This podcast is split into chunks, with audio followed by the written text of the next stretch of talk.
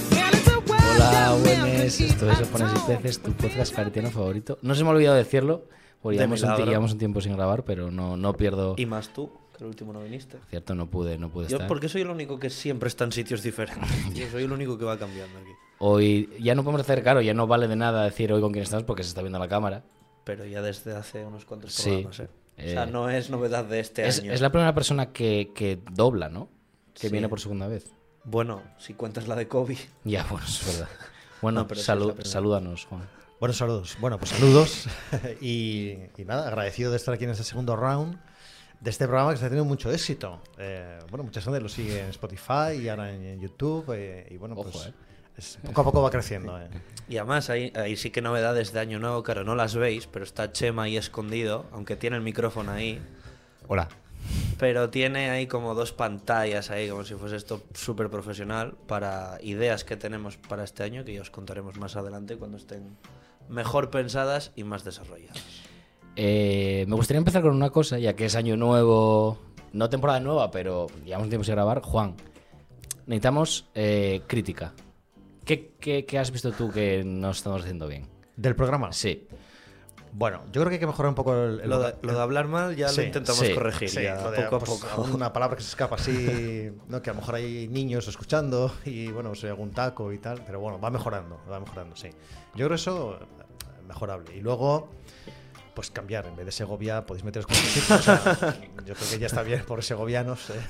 Podéis eh, ahora enfocar el punto de mira hacia otro sitio. Ya, me estoy, me estoy aburriendo un poco yo de lo de Segovia también. Es que ya, o sea, quiero decirte, para ser un sitio tan pequeño hay mu- muchas bromas, Vale. pero llega un punto que ya... Hoy no vamos a faltar a nadie, y, pero podemos faltar a otra, a otra provincia. ¿No? A, otra posición. Bueno, Sí. siempre con cariño, sí. Vale, ¿qué, Sí. qué posiciones hay en la provincia de Santiago? Así nos acordamos todos. sí. Y hay gente que todas. está ahora en Chicago, Sí, no, no sé qué... Bueno, es hace ahora en es una Chicago, posición claretiana porque en Chicago tenemos tres parroquias y una, una es- especie de centro teológico, pero bueno, está por otras razones.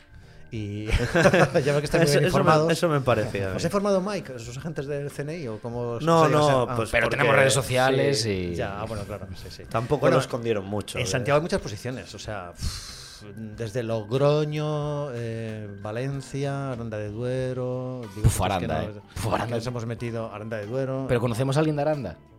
¿Tú crees que conocemos a alguien de Aranda? Manolo Peñalba, no sé si conocéis, que es de mi curso. Que toca el Eh, piano, es han dicho. ¿no? Peñalba, pues Sí, sí. sí, toca el teclado, sí, sí. Y bueno, y la guitarra, sí, sí. Amigos colegas. ya. Y luego hay muchos claretianos de Aranda ya, o sea, Aranda dio muchas vocaciones en su día. Está Puerto Llano, que está al sur, en Ciudad Real, bueno, Valencia, que ya lo conocéis, eh, Segovia, que ya hemos mencionado, en Madrid hay varios sitios, ¿no? ¿Zamora? Está Zamora, por supuesto. Es que Zamora tiene muchas papeletas. ¿eh? Zamora, sí. Ya, es que Zamora igual Salamanca, es, también. igual es la siguiente. ¿eh? Sí, puede ser. Hoy yo quería por lo menos un rato hablar, porque la última vez viniste como párroco de la parroquia Corazón de María, como arcipreste. Hoy quería hablarte como Juan Lozano un rato capellán. Bueno, no sé capellán o no sé. Capellán auxiliar, Auxi- colaborador, sí. Quería hablar un ratito de eso. ¿Te parece bien? Sí, perfecto. Eh, la primera pregunta es: ¿eso se designa o te propones tú o cómo funciona? Ser capellán del centro penitenciario de Villabona, de Asturias. eh, hay un capellán que es un jesuita, al que estuvo, conocimos, sí. lo conocéis, que sería interesante algún día traerlo también al programa, ¿no? José Antonio, eh, que lleva ya seis años, y él en una reunión de Cáritas eh, de párrocos, pues pidió colaboración y me ofrecí. Porque yo estuve trabajando, la primera vez que yo estuve en la cárcel fue en Honduras, en, en La Ceiba y luego en Tela, y estuve trabajando en pastoral penitenciaria. Las cárceles de Honduras no tienen nada que ver con estas, claro. O sea, pf, eh, bueno, eh, yo estuve en un programa que llevaba la parroquia nuestra claretiana de reinserción de mareros. Los mareros son pandilleros, que allí en Honduras es una realidad muy violenta, de, la 13 y la 18. Estoy trabajando con los de la 18 en reinserción, ¿no? Y cuando José Antonio aquí en Gijón, hace como cuatro años, me dijo, oye, pues necesitaríamos gente para la cárcel, pues me ofrecí. Eh, a mí la cárcel me gusta, es un sitio que, no sé, hay gente que entiende que le da un poco de cosa entrar ahí o se siente un poco violentado. A mí la verdad es que me siento muy a gusto y, y me ofrecí. Entonces llevamos un programa de pastoral los jueves, voy todos los jueves de 5 a 6 de la tarde y lo que hacemos es una reunión con los internos que se apuntan voluntarios y es una especie de, mm, a la luz del Evangelio del domingo, eh, hacemos una comunicación. ¿Del de- domingo anterior o del domingo del, del siguiente. Del que viene. Hacemos una comunicación de vida. O sea, leemos el Evangelio, yo doy dos o tres claves en cinco minutos y lo adapto de tal manera que sea que dé pie para que cada uno, a raíz de lo que han escuchado, hablen de, de su propia vida. Entonces se crea un grupo, ellos se conocen en- ya previamente, lo que es fácil la comunicación, y es bonito porque, bueno, narran su historia, sus vivencias, sus expectativas, eh, lo que les queda de condena, la preparación que llevan para salir, eh, qué miedos tienen, bueno, y, se crea un ambiente muy agradable. Y es real lo mítico de las películas, de que alguien que la liado pila, que por algo está en la cárcel, de repente va a un grupo de estos, así como más de oración y demás, y de verdad encuentra a Dios y de verdad a partir de ahí busca reinsertarse de verdad. O sea, eso que vemos en las Sí. películas, ¿tú lo viste o lo viste? Eh, hace dos meses un interno, eh, yo les llamo internos, ¿vale? Presos es una, se, llama internos, pidió confirmarse voluntariamente. Y ¿Con se cuántos años? Eh, 23. Y pidió la confirmación y quiso el obispo ir a confirmarlo y se confirmó allí. Y otro chico que ya salió, que lo conocí, estando allí, eh, está metido ahora en grupos pastorales muy activo. Eh, o sea, como, como, bueno, como sois vuestros monitores, él también. O sea, tuvo una especie fuerte de conversión, ha estado participando en retiros y ahora está, sé que está trabajando como monitor. sí. ¿Llegaste a acabar derecho alguna vez? No, No, me vale. quedé en tercero. ¿Y cómo, y cómo se lleva el, el estudiante de. O sea, el, estudiante. sido- Sí. El estudiante de derecho que Sí. tiene que penar o que mm, estudia las penas que llevan los presos con el sacerdote que tiene que, que perdonar a esos presos. O sea, ¿cómo es esa dualidad en tu cabeza? Ya. Yo estudié todo el derecho penal que se estudia en la carrera porque me dio tiempo a estudiar el derecho penal, que además me gustaba bastante, también el derecho constitucional. Pero cuando tú estás con ellos en esta clave de grupo, mm, pues lo ves de otra forma. O sea, ves el lado humano del, del interno. A ver, ellos reconocen su delito, ¿vale? O sea, yo nunca les pregunto qué han hecho, pero casi todos al final te lo cuentan o me lo cuentan porque ellos quieren. Yo jamás le pregunto cuántos años tienes de condena, cuánto te queda, por qué estás aquí. No, yo nunca. O sea, me parece que eso, si ellos lo quieren contar, bien. Tampoco a mí personalmente me interesa saberlo. Entonces, mm, ellos lo cuentan porque encuentran en, el- en la comunicación que hacemos en los grupos pues un ambiente de confianza y narran muchas historias de su infancia, de cuando eran pequeños, vivencias que han tenido duras, alguno que ha estado, por ejemplo, en la guerra, etcétera. Entonces, no lo ves desde el punto de vista, bueno, tú has hecho esto. O sea, ellos reconocen que están ahí por justicia y que están pagando con la sociedad. O sea, no me he encontrado con ningún. Bueno, algún caso sí me he encontrado que se considera que no ha hecho nada, que es injusto, pero la mayoría reconocen que están ahí porque están pagando su, su crimen. ¿no? Y entonces, bueno, pues a mí no me cuesta diferenciar eh, el lado humano de ellos del lado, digamos, penal. A veces escuchas algunas historias de algunos de ellos que dices, bueno, si a mí me hubiese pasado lo que te ha pasado a ti, a lo mejor yo también he estado aquí. O sea, las infancias duras que han tenido, ¿no? maltratos de cuando eran pequeños, o a la inversa. Eh, conozco algún caso de alguno que ha sido un niño muy consentido de pequeño, ¿no? muy consentido, lo tenía todo, nació sin o sea, creció sin límites y al final. O sea, que son derivas muy distintas. Pero no, a mí no me, no me cuesta verlos. No tengo que hacer un esfuerzo especial, digamos. ¿Crees que se puede ser cristiano y, apoyar eh, la pena de muerte o la prisión permanente revisable? Yo creo que la pena de muerte, cuando lo estudié en Derecho y lo sigo creyendo, mm, no disminuye el delito. O sea, eh, hay gente que dice, si hubiera la pena de muerte, los delincuentes se lo pensarían tres veces antes de matar a alguien. ¿no? Está demostrado estadísticamente que la pena de muerte no disminuye el delito. Y luego también se contradice en sí mismo. ¿Hay que matar a los que matan para demostrar que no hay que matar? Entonces, como la vida es sagrada desde el punto de vista religioso, por supuesto, y en nuestra Constitución también, el artículo 14, todo el mundo tiene derecho a la vida, yo creo que la pena de muerte, mm, vamos, desde siempre he pensado que no es una medida preventiva ni mucho menos educativa. La prisión permanente revisable, yo lo dejaría depender de la evolución del, condenado, ¿no? si realmente está preparado para volver a la sociedad o no lo está. Pero no como un castigo, decir, bueno, tú has hecho una cosa muy gorda y entonces ahora te vas a enterar, no como una venganza, porque el objetivo de la, de, de la cárcel, ¿cuál es? Que una persona que está, bueno, que ha cometido un crimen, evidentemente, eh, no puede volver a, a convivir en sociedad porque es peligrosa. Tiene que reciclarse, reinsertarse, tiene que cambiar. Entonces, si la cárcel ayuda a eso, bien. Si necesita más años porque todavía no está preparado, pongamos, por ejemplo, en un, en un preso que ha cometido delitos sexuales, ¿no? Cumple su condena, vale. Tercer grado, sale a la calle. Pero si va a volver a delinquir porque es un impulso que él no puede controlar o que no está reeducado para controlarlo, no puede salir a la calle, ¿no? Porque en peligro la sociedad. Entonces te diría, pena de muerte no, mm, cadena perpetua revisable, pues, o sea, dependiendo del caso, sí. Hostia, tenía una cosa ahora con lo que acabas de decir y se me acaba de olvidar. Vale, pero estoy dormidísimo, tío. No, dale, dale, que se me, se me- se me fue por completo. En, en la cárcel lo que más vives en tuyo que es el pecado de ellos, ¿no? O sea, o sea vives el pecado de ellos en, en todo momento. Si tú si tienes que mirar hacia ti, obviamente no como para ir a la cárcel, pero ¿cuál es el, el pecado más típico de Juan Lozano en su día a día? O sea, ¿qué es lo que Sí. tú miras hacia ti y dices tú, hostia, en esto? En esto tengo que, que crecer o que cambiar. Sí. Sí, eh, digamos que mi talón de Aquiles es la impaciencia. Soy muy impaciente porque quiero las cosas eh, ya. Más madrileño, claro. sí, sí, soy más impaciente. No sé, me gustaría ser a veces un poco caribeño. Bueno, tranquilo, ahorita. O sea, eh, no, yo soy impaciente y cuando, Santos, vaya. y cuando propongo algo lo quiero hacer. Y además, y a veces eso pasa por encima de las personas. O sea, me- a veces me cuesta esa impaciencia, me lleva a no respetar el ritmo personal de los otros. O sea, a la hora de comprender o a la hora de trabajar en equipo. Entonces, yo eso es lo que tengo que, que tener un poco domesticado, sí. ¿Y tú? Ya se me vino. ¿El qué? ¿Y tú? ¿Cuál es tu talón de Aquiles? Uf, eh, muchos. Pero yo creo que muchas veces la, la, la, in- la incoherencia. Con cosas muy pequeñitas, en plan de cuando son cosas ya más serias, ya intento ser más coherente, pero cuando son pijadinas, tonterías, eh, como que pienso una cosa, pero luego, va, si me viene mejor hacer otra, prefiero hacer la otra por comodidad o porque me va a venir a mí mejor. ¿Y tú? No, no. Ah, tú no eso tienes. Yo tengo muchísimas que no- Es un ángel.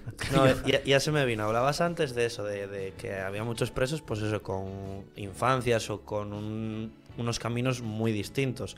Desde eso, desde más comodidad hasta los más difíciles. Entonces, ¿cómo es acercar a Dios a gente que ha vivido cosas tan diferentes? Porque si hablábamos cuando con Moro, que en, en los centros ahí de, de los estudiantes pues, es como una realidad muy diferente, pues mezclar a gente tan diferente como cómo se le acerca a Dios. Sí. En el grupo que estamos ahora, por ejemplo, hay desde las mm, personas que han tenido una infancia desarraigada, que han vivido en un entorno marginal, hasta hay también a- a dos de ellos que han vivido en lo contrario, como podemos ser nosotros. O sea, han tenido todo, han sido niños que han ido además a colegios de los mejores. Entonces, claro, ¿cómo se junta eso? En la mayoría de los casos, ambos han tenido, o bien porque la, en la familia de pequeños se vivía la fe, o, o sus abuelos, por ejemplo, pues cuando eran pequeños recuerdan que les iniciaban en la fe. Otros porque en el colegio donde iban, pues también estaban, digamos, ese caldo de cultivo se dio de pequeños. Pero, evidentemente, ellos lo fueron perdiendo. En la mayoría de los casos, ellos, la experiencia de tocar fondo, experiencias de tocar fondo, o sea, de venirse abajo, eso que de pequeños lo abandonaron, han vuelto a, han vuelto a ella. O sea, han encontrado como un resorte de decir, yo era creyente, abandoné la fe, me perdí en la vida, toqué fondo, caí en una adicción, delinquí. Y cuando ellos tocan fondo, porque la cárcel te da mucho tiempo para pensar, ellos te lo dicen, ¿no? O sea, ellos a las 8 de la tarde cenan muy pronto, a las 7, a las 8 se meten en su celda, en su celda. Y hasta las 7 y media de la mañana no salen. Es verdad que tienen libros, que bueno, pueden ver la televisión, tal, pero hay mucho tiempo para pensar. Entonces, claro, el- aunque no quieras, al final eh, te das cuenta de, de- de- O sea, la cárcel tiene la ventaja, entre comillas, de que tienes tiempo para pensar en todo lo que has hecho. Y entonces muchos de ellos vuelven a la fe cuando tocan fondo. La experiencia de decir, bueno, yo aquí tengo que salir como sea, ¿no? Y, y vuelven, sí. ¿Tú crees que tu Dios, el que nos definiste en aquel primer programa, que ya no me acuerdo cómo era, Como alguien. es parecido al Dios de las personas que. de los. de los, iba a decir de los presos, no de los internos? O sea, ¿crees que tienen alguna similitud y cuáles son sus diferencias entre su Dios y el tuyo? No, ellos creen en Dios. Por ejemplo, nosotros siempre empezamos eh, leyendo el Evangelio, ¿no? Eh, y terminamos con una oración. Y yo al principio cuando hacía eso digo, bueno, a ver esto cómo va a caer. Yo les aviso, oye, no, sí, sí, sí, sí. Y un día que era, que era, teníamos mucha prisa, me dijeron, oye, que, que porque el, el horario allí en, en la prisión, eh, o sea, a tal hora tenemos que terminar, porque ellos ya tienen que ir al conteo, al recuento, etcétera. Me dicen, oye, que no hemos rezado. Y entonces, venga, vamos a rezar, ¿no? No, yo no veo ninguna diferencia. O sea, yo sí. eh, O sea, ellos creen en Dios como podemos creer nosotros, ¿no? Eh, cuando leen el Evangelio, cuando hablan de la Virgen o cuando me preguntan cosas sobre la fe. No es que tengan ellos un, un fetichismo especial o tengan un patrón al que se dirigen o tengan un modo de concebir a Dios distinto, ¿no? O sea, en ese sentido son creyentes como pues normales. Algunos tienen más conocimiento bíblico, es verdad, otros menos, tienen una fe más sencilla porque no han, no accedido a estudios o no o mucha educación o, o han estado en grupos de catecumenado solo cuando eran pequeños y su fe quedó un poco ahí y otros la tienen más, otros tienen más conocimiento, pero no distinguiría, no tiene una fe diferente, o sea, es la misma. ¿Y en la cárcel hay pastores de otras religiones o de otros movimientos? Eh, sí, hay un, hay, una, hay un pastor evangélico, ¿vale? evangelista, y esta es de las cárceles en- de españolas, la de Asturias, que permite que haya una capilla con sagrario. O sea, otros centros penales tienen un centro polivalente, una sala polivalente, donde van a rezar católicos, evangélicos, si hay musulmanes, si lo piden, lo, tienen, ese derecho a la expresión, a la libertad religiosa, es un derecho constitucional y se lo reconoce. Pero es una sala polivalente como hay ahora en muchos aeropuertos. En Villabona hay una capilla con un sagrario eh, y es un espacio que es raro, o sea, que sea exclusivo para los católicos. Y todos los días hay misa. No, perdón, todos los días no, todos los domingos. Hay misa por las tardes. Eh, eh, no van todos juntos porque tienen que ir separados, pero hay una misa a las 4 y otra a las 5. ¿no? Entonces, eh, yo sí he encontrado que en la cárcel, en esta cárcel de Asturias, eh, los funcionarios y todo el personal eh, son muy respetuosos con, con lo religioso. Eh, incluso los propios internos saben que hay internos que van a la. lo llaman el grupo de pastoral, ¿no? Y van allí, nadie les se mete con ellos. eh, ah, tú vas al grupo pastoral, eres, eres bobo, tal. No, no. O sea, no, no. eh, muy bien. Solo pasa en los Sí. colegios eso. Porque, cla- claro, porque eh, ten en cuenta que a la hora que nosotros hacemos la, la pastoral, eh, hay otros talleres sim- simultáneamente. Hay de cerámica, hay un taller de dibujo, hay uno de teatro, voluntarios que van. Y el nuestro es simultáneamente, porque esa es la hora de talleres. Bueno, pues cada uno se apunta al taller que quiere y va. Y eso sí que lo respetan ellos. O sea, entre ellos sí que hay un respeto de lo religioso, no hay. ¿Tienes alguna más del modo capellán? Porque No, iba a pasar. tenía- Ah. ¿vas a- ¿quieres ir a otro lado? Sí. Pues llévalo. Eh, quería volver ahora al Juan Párroco. Entonces yo quería preguntarte, es mítico de año nuevo, pues analizar un poco todo el año pasado y mejorar para el siguiente. Entonces quiero que nos cuentes así a nivel parroquial qué has visto bueno y qué has visto malo y cómo cambiarías o potenciarías para este año 2023. A nivel general, ¿no? Sí. Bueno, pues a nivel general yo creo que hemos avanzado mucho y estoy muy orgulloso y contento de la pastoral juvenil. O sea, creo que tanto en el centro juvenil, con los chicos de confirmación, como lo que es el grupo de preco y comunidad juvenil, pues estamos mm, bastante bien. O sea, en números y en, y en animación y en actividades, ¿no? Los campamentos este verano, por ejemplo, fueron extraordinarios, a pesar de las dificultades que hubo y el estrés que pudo haber, porque también la gente tenía ganas después de la pandemia de vivencias como las que nosotros ofrecemos, que son geniales, y yo creo que ahora estamos, bueno, estamos no, somos la posición de la provincia, y hay que decirlo así, más potente. O sea, hay que decirlo así. Eh, y eso es, ese- eso es mérito de todos los que trabajamos en equipo, ¿no? O de mérito del resto también.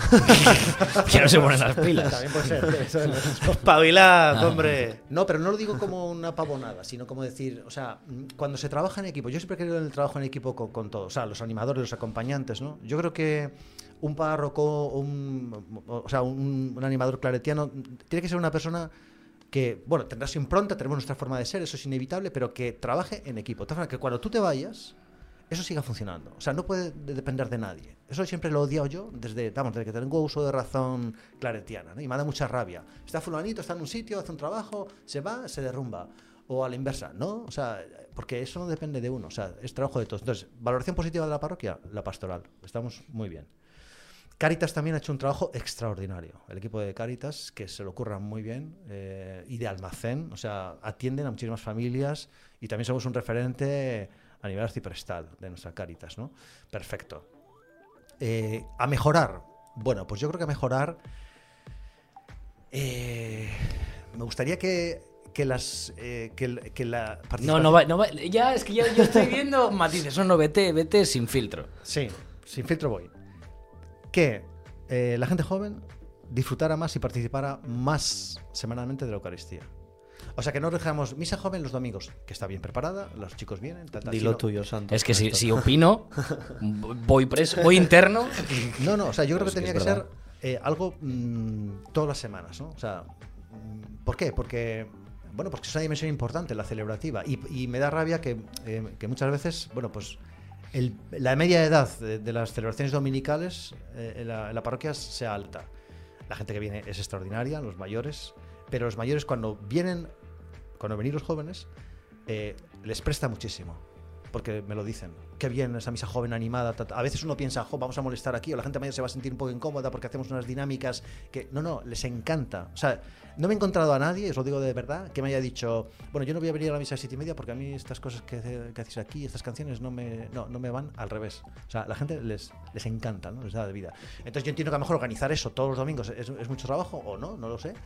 Pero sí que hubiera una participación más de la gente joven. ¿Que, no, que 12 y media es una hora muy mala? Bueno, pues que sea a las 7 y media, la que sea. O se pone una hora nueva, habría que buscar fórmulas.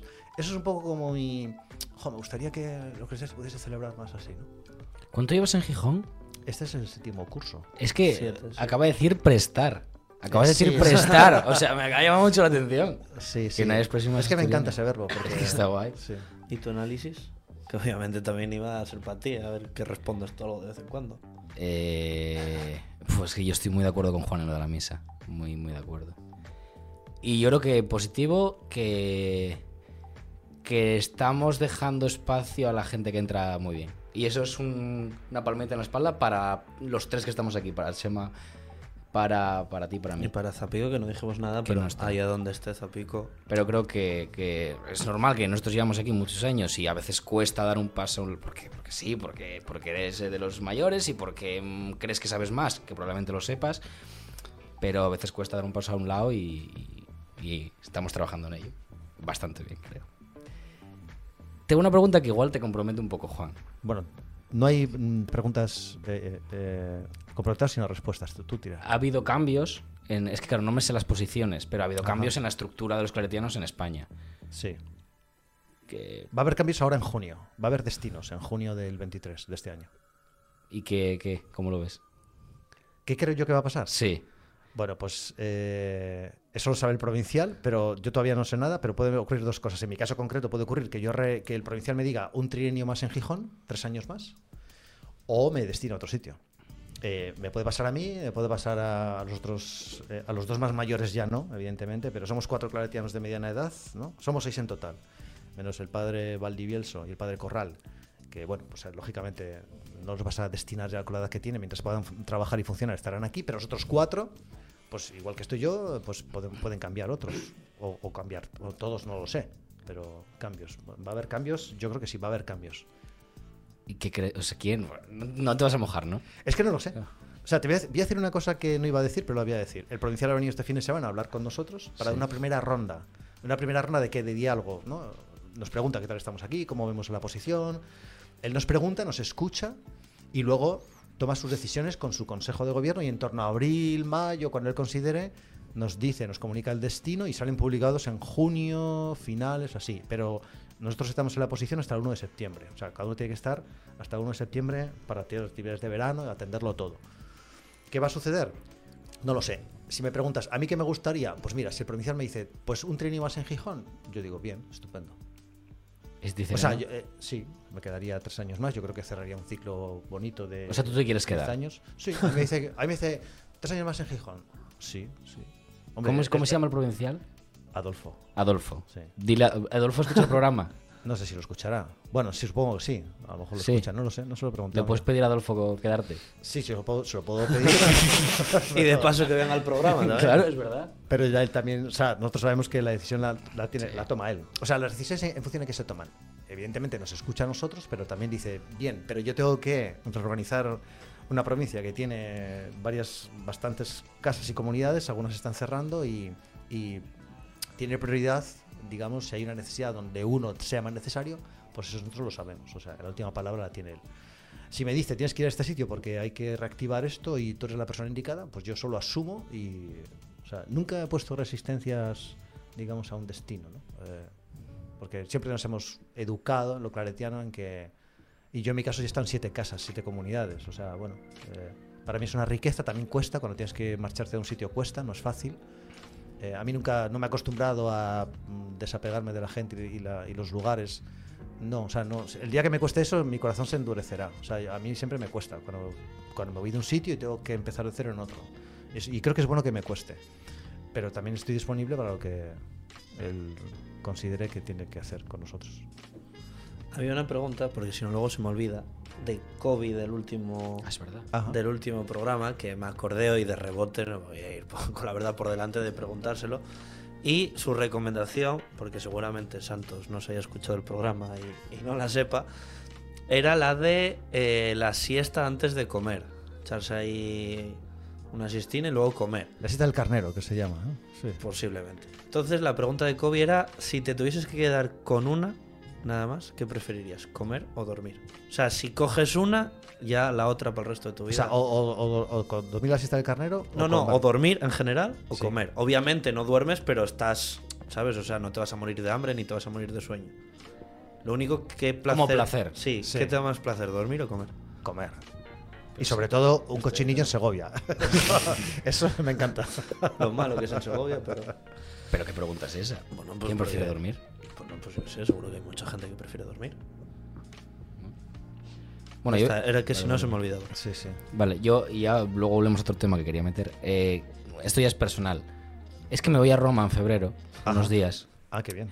Que Si si no me lo re- dice, revienta el no, tío, ¿eh? No, es que quería verte. Hizo, hizo un Erasmus en Budapest. Si tú me puedes mover, me puedes mover a- para entrar en el Vaticano más gratis, o, o sea, más barato, o sea, Más más, bara- gratis. más barato o ver algo así especial. ¿Tú tienes mano ahí? Eh, no. ¿No tienes mano con nadie del No. Vaticano? Pero vamos, el ¿Y Vaticano. Entrar al Vaticano puedes entrar. a lo mejor tienen más que yo, quién sabe. No, pero hombre, Roma tienes que verlo, claro. ¿cómo no? O sea, igual que te recomiendo que vayas a ver las catacumbas de San Calisto, que vayas a ver, bueno, pues, eh, que vayas al Trastevere, Ya, al barrio, o sea, bueno, a los foros, o sea, pff, Roma, vamos, o sea. Tiene mucho que No, ver. no, nada. Gracioso. Sigue, sigue. ¿Nunca has estado en Roma? Estuve con en el viaje, con de, estudios, no, pero claro, No, no, sí, ahora. Dani Santos de 17 años no, no se acuerda de nada ya. Ya. Puedes ir con el colegio, que marchan ahora. No, no, no. no. ¿No te apetece? Una oportunidad. ¿No te pillaron en ese viaje de estudios a ti y a otro en un ascensor? Bueno, sí, está. Bueno, no, no vamos a profundizar en No, ese tema. No cuentes cosas. O sea, Eso para otro programa. sí, sí. Y luego quería renovar lo del botón, que no sé dónde tenemos Ah, el claro. pollo.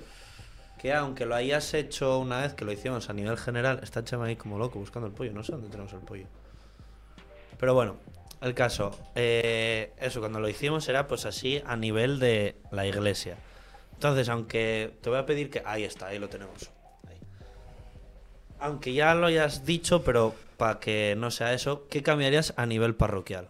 Que no sea lo de eh, pues más participación en la Eucaristía, porque ya lo hayas dicho. Algo que consideres que es más, más básico, más importante. Mira, pues eh, creo que la Operación Kilo es un momento muy bonito de intercambio entre todos los grupos. Y yo creo que tendríamos que conseguir conocernos más entre los distintos grupos de gente. Porque a veces eh, Caritas, o sea, la gente no conoce los grupos que están en Caritas, los de Caritas no conocen la palabra de vida, los de palabra de vida no conocen a los monitores, los monitores de... Entonces, claro, yo como párroco lo veo un poco todo desde una atalaya, o sea, una perspectiva y... y me da pena que a veces no se conozcan los grupos porque no coinciden, o sea, no por mala voluntad, sino porque no coinciden, no hay aspectos comunes. Y creo que la operación Kilo o algunos momentos celebrativos son importantes porque toda la gente está juntándose para hacer algo en común. Y yo creo que eso sí, una parroquia es muy importante. Que cada uno tenga su espacio, evidentemente, y sus horas, y sus reuniones, y sus actividades y dinámicas, que está muy bien, pero que haya más interconexión, porque eso creo que genera mucha riqueza. Lo dijo Dolores Lo que justo. hablamos con Dolores, Sí, sí. sí. Que había como muy poco casta monitores cuando haces lo mítico de preas, de bajar al almacén y tal. Sí. Que muchos monitores cuando van ahí por primera vez con su grupo de preas, están ellos como los como los guajes en plan de meca, que, Claro. que esto se organiza así, se hace así, esto vale para esto, esto vale para lo otro. Y lo comentaba Dolores, de que le parecía una pena de que incluso nosotros no supiésemos, pues eso, qué gente hay aquí o para qué sirve este en concreto. Claro, que entonces, se hace en la sí. parroquia y que desconoce cosas que se hacen Mm. muy, valiosas. o sea, sí.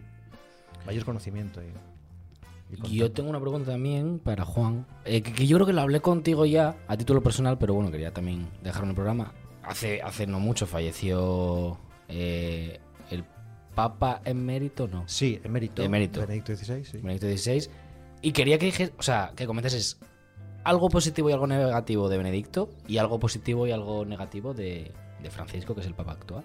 Sí. Yo a Benedicto XVI lo conocí en la JMJ de Colonia, que fuimos en el 2005, ¿vale?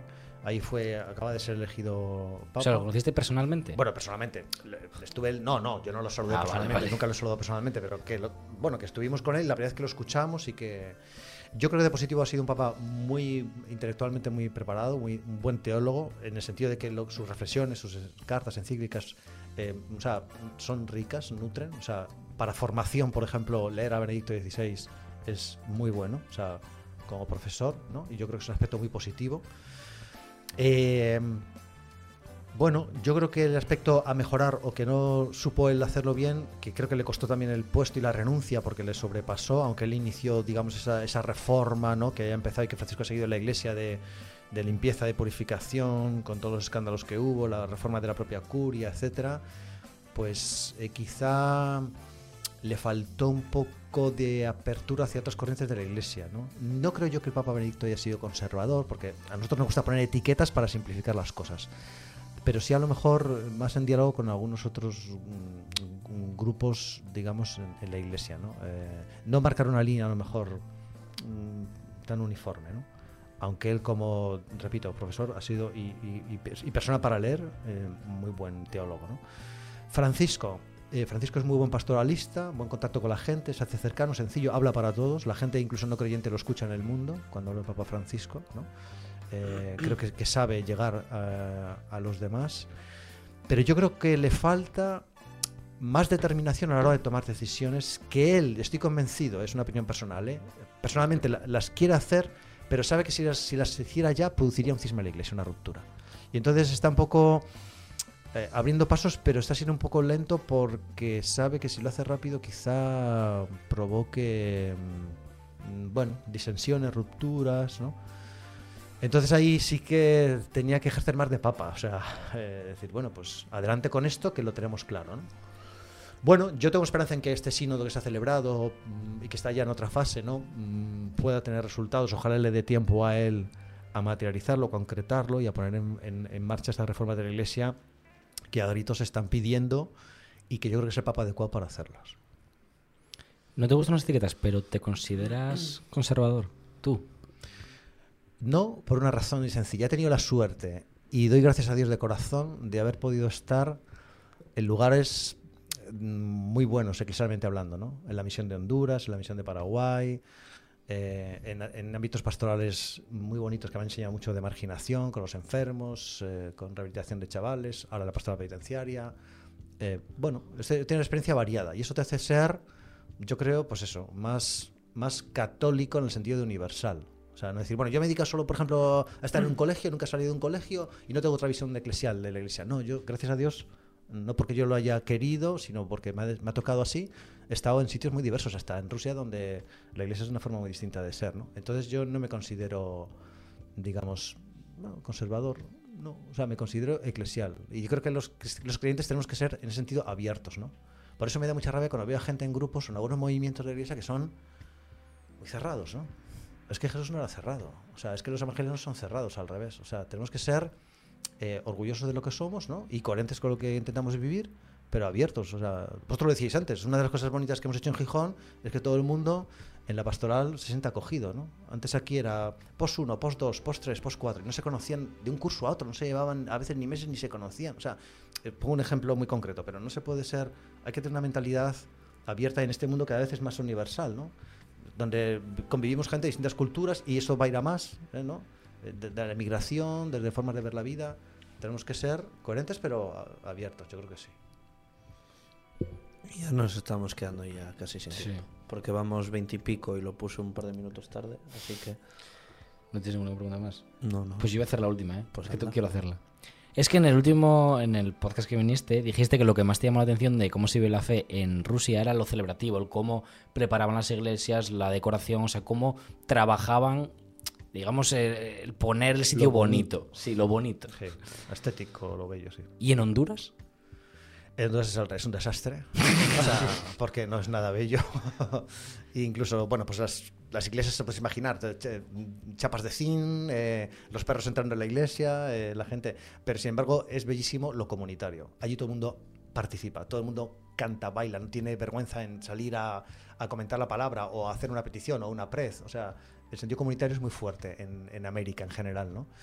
Y eso es, bueno, de ahí a mí eso me enseñó mucho. Tenemos que aprender, yo creo, bastante a poder expresar la fe sin, sin no sé, sin complejos y sin miedos, ¿no? Escénicos. Y ellos allí no tienen ningún miedo escénico. O sea, salen, participan, hablan, intervienen, cantan, bailan. Es una celebración más participativa de todo el mundo, que es lo que a mí me gusta, que me gusta, me gustaría que fuera más, ¿no? Por ejemplo, las misas nuestras jóvenes, o, no jóvenes, aquí la misa del gallo este año lo hicimos, ¿no? Bueno, pues participar, que la gente participe. Yo creo que si no se convierte en, en un monólogo, ¿no? Y, el que preside no significa que monopolice la celebración, la, preside. Entonces, como presidente la anima, pero, pero da juego para que otros participen, ¿no? De los que leen, los que intervienen, los que hacen un gesto, un símbolo, los que cantan. O sea, ahí deberíamos mm, crecer un poco más, porque viviríamos más todos la, la lo celebrativo. No estamos acostumbrados, pero poco a poco. Poco a poco. Nos vamos con las recomendaciones. Sí. Yo, al igual que te dije lo del análisis del año, yo quiero recomendar una cosa que es, se habla todos los años, que es no hacer los propósitos de año nuevo. O sea, porque luego es, no, quiero ir al gimnasio, da igual que sea año nuevo. Si hubieses querido ir al gimnasio, ya hubieses ido al gimnasio. O leer más, o salir a correr, o cocinar. Pero si No, tú no. estás yendo al gimnasio ahora, ¿no? Pero desde hace tiempo. Payaso, no fue en plan de, oh, ahora, ahora, ¿Qué- qué- ahora en enero ¿Qué voy dijo a Juan al empezar del a... programa? Que no dijésemos palabrotas. ya- Bueno, payaso es una profesión tan digna como cualquier otra. Con lo cual, si tú no lo tomas como un insulto, pues es problema tuyo. Y ya está, no hacer propósitos de año nuevo que además se saben que no se va a cumplir. Chema. Propósito. Propósito o recomendación. Eso, una Vale. recomendación, perdón. Pues yo voy a recomendar una, fli- una fricada. Es un canal de YouTube que se llama Clickspring, que es un relojero que está fabricando una réplica de un. eh, una ¿Casio? especie de. No, no, de un Casio no. Eso para Shakira. Ah, vale. eh, un mecanismo griego muy antiguo que se encontró en el fondo del Mediterráneo, que era capaz de seguir las fases de la luna y las constelaciones, etcétera, y todo mecánico. Y lo está haciendo a mano y con técnicas de la época. Es súper relajante, son vídeos largos, mm, comenta de fondo, ves cómo va trabajando. O sea, zen. Y está listo. Está guapísimo. ¿Y tú, Juan? Yo recomiendo, porque aquí se puede hacer en Gijón, coger un autobús o un coche, 15-20 minutos, irte a- al bosque, poner el móvil en modo avión y el cronómetro una hora y darte un paseo una hora por el bosque con el móvil en modo avión. Y contemplar un paseo por el bosque una hora y luego vuelves. ¿Alguna zona que quieras recomendar también? Bueno, cualquiera. Por ejemplo, pues por el, por puedes irte por el Piles, por detrás de la laboral, ¿no? Que va, va luego se mete ahí por ese campo, campo de golf, no sé cómo se llama, Sí, el Tragamón. sí, el o- Tragamón. por La ejemplo, es una zona que está al lado de la ciudad, que se tarda nada, y de- es una desconexión eh, increíble, sí. Qué susto. Pues yo eh, voy a recomendar el... Nada, me voy a ir con la canción ya. Es que se me olvidó. Bueno, va, voy a recomendar el último disco de Jorge Drexler, que es buenísimo, es, es- es- es increíble, es, buenísimo.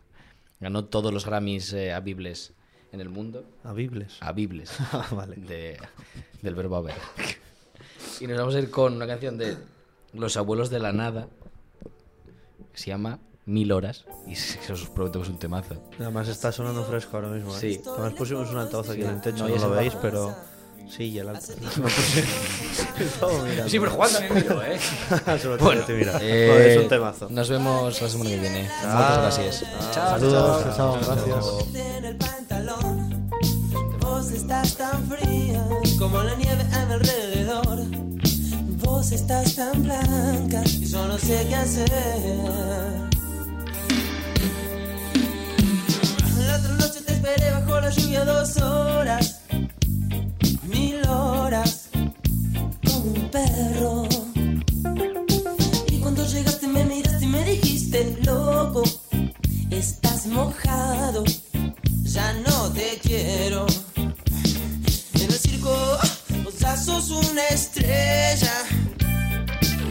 estrella roja que todo se lo imagina.